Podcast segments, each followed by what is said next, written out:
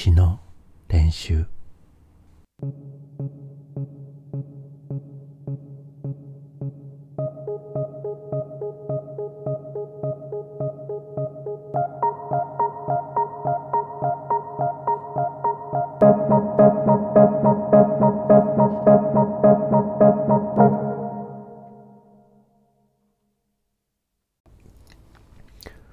詩の練習。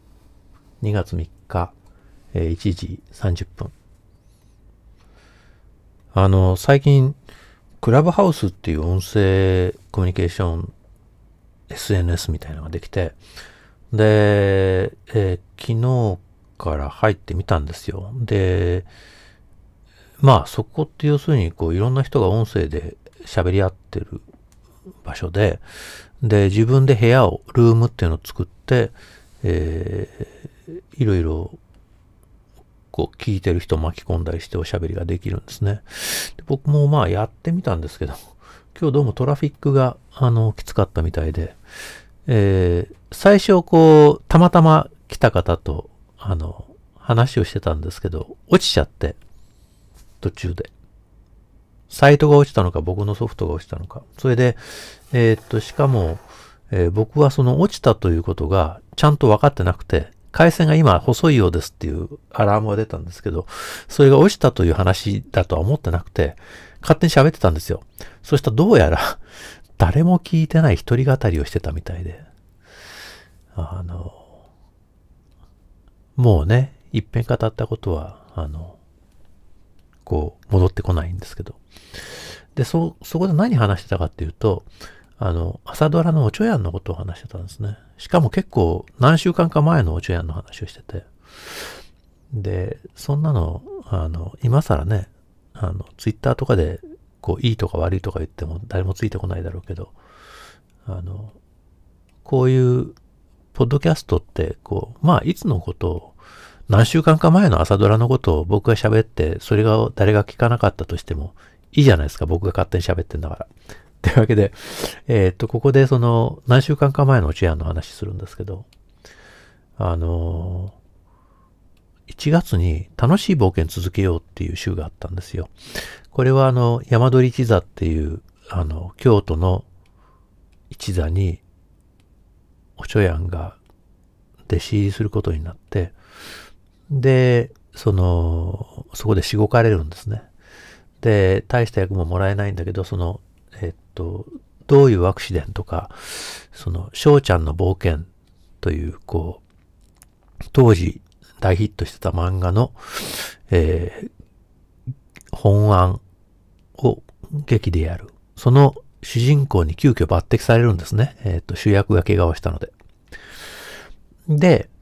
えっ、と、なんとか、つつがなく、あの、最後の方まで行くんですけど、おちょやんが一番最後のいい場面でセリフを飛ばすんですね。セリフが頭から飛んじゃう。あ、ごめんなさい。セリフが頭から飛ぶんじゃなくて、その、えっ、と、小道具を忘れてたために、ここの剣でとか言って、えっ、と、山賊を成敗しようと思ったら、その剣を舞台裏に忘れてきちゃった。それでどうしようってんで、急遽アドリブをするんですね。で、そこがすごい良かったんですね。あの、その、脚本も良かったし、演出も良かったし、まあ、杉咲花の演技も素晴らしかった。それがなぜ素晴らしいかって話なんですよ。で、杉咲花という、あの、俳優さんがもう素晴らしいというのはおちょやんで、今もう実実証されつつあるんですね。彼女の魅力。あの、その関西出身じゃないのにあれだけ大阪弁というか大阪弁のマインドをあれだけ体現できるっていうのも本当に杉咲花のこう、なんていうのかな、こう、演技のタイミングに対する感性、とにかく素晴らしいと思ってて、私。これはすごいことになってきたなと思ってるんです。で、えーっと、八津博之のあの脚本も非常にこう、あの、さすがは半沢直樹、下町ロケットというか、こう、あの、ツボを抑えた、あの、伏線もちゃんと張ってるし、こう、聞かせどころのある脚本だと思うんですけど、演出がね、いいんですよね。えーこの回はボンコハラさん、ボンコハラ誠さんかな？あのー、僕そんなに存じ上げてる演出家じゃないんですけど、いい演出されてると思うんですよね。で、それがなぜいい演出かっていう話をしたいんですけど、えっ、と、シーンとしては、その主役のおちょやんこと杉咲花が、えー、少年の役で、こうネズミさんを従えて山賊と戦うっていう、それが大団円を迎えるっていう場面で、本当は聖なる剣をこう、懐から取り出して山賊をやっつけて、えー、めでたしめでたしだったのに、その肝心の剣を忘れた。どうしよう。そこで、えー、杉咲花、おちょやんがアドリブをして乗り切るというところです。そこで、突然、杉咲花がこう、友達になろうって山賊に言うわけですよね。やっつけるべき相手に友達になろうとか言って筋を変えちゃうわけです。で、え？ど、どうする？この後どう演技する？と、こう、半ば、あの、周りの俳優が固まったところで、杉咲花が、あの、ほんまは寂しかったんやろ？って言って、でも、の、足んない。あの、これからきっといいことばっかりがある。これからみんなで楽しい冒険続けようって言うんですよね。で、その楽しい冒険続けようって言った時に、なんと言うんやろう。その、まず観客の反応を見せて、みんな微妙な感じになって、えー、るんだけど、あまあ、子供はなんか楽しそうにワクワクしながら見てるっていう感じもあるんだけど、その後でね、こう、マス席の観客と、それから舞台の上のネズミさん役たち、それから山賊たちの役、全部の全景をこうパッと撮るんですよね。で、そのタイミングがすごくいいなと思って、ついでに言うとその、あの、袖で、えー、その山鳥一座の座長である非常に厳しい若村真由美演じる山鳥さんもそれを見てるわけだよね。で、そのショットも出てくる。で、そういう人たちに向けて、おちょやんが楽しい冒険続けようって言うんですよ。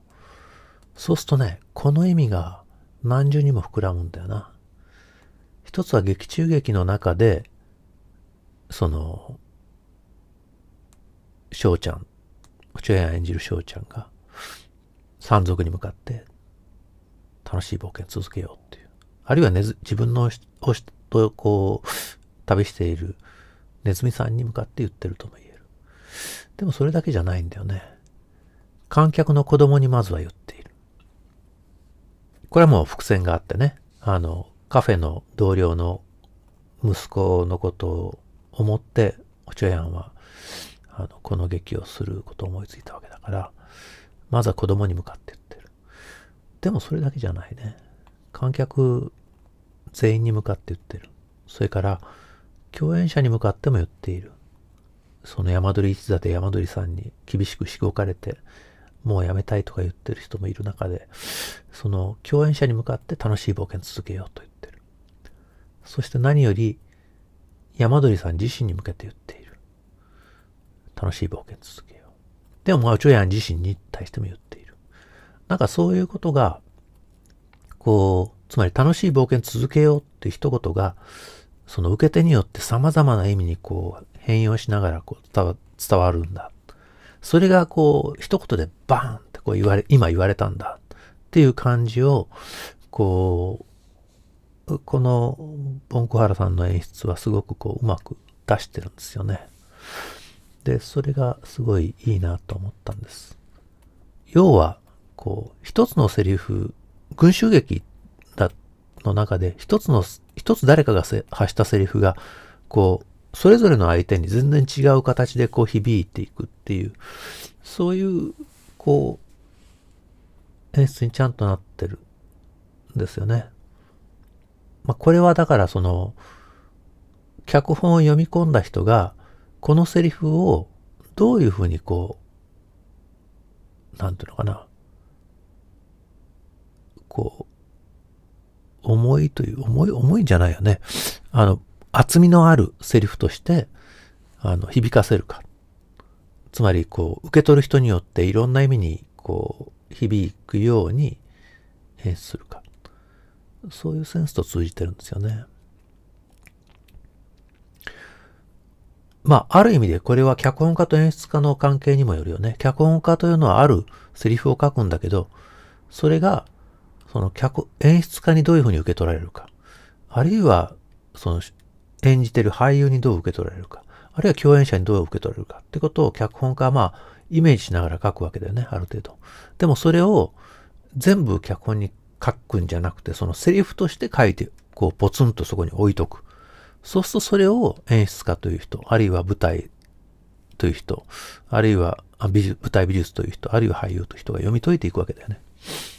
なんかそういうことも考えさせる。だから、この楽しい冒険続けようっていうのは、そういうこう、一人の発した言葉が、こう、それぞれの人に違う意味となって受け止められて、でもそれだけじゃなくて、それがまたその舞台という形になったり、あるいは次のこう劇のシークエンスという形になったり、今は僕の言葉だったり、そういうものにこう変わっていくんですよね。だからこう、なんだろう、楽しい冒険続けようという言葉は、どう、その劇を作る人にとってどう響くんだろう。それを作られた劇を見る人にとってどう響くんだろうっていうようなことも含めて、すごくあの、面白い、あの、回だったと、今でも思ってますね。これ、おちょやの第28回で、あの、オンデマンドでまだ見ることができる。あるいは、録画してる人はね、もう一遍見直してみるといいと思います。それじゃあまた。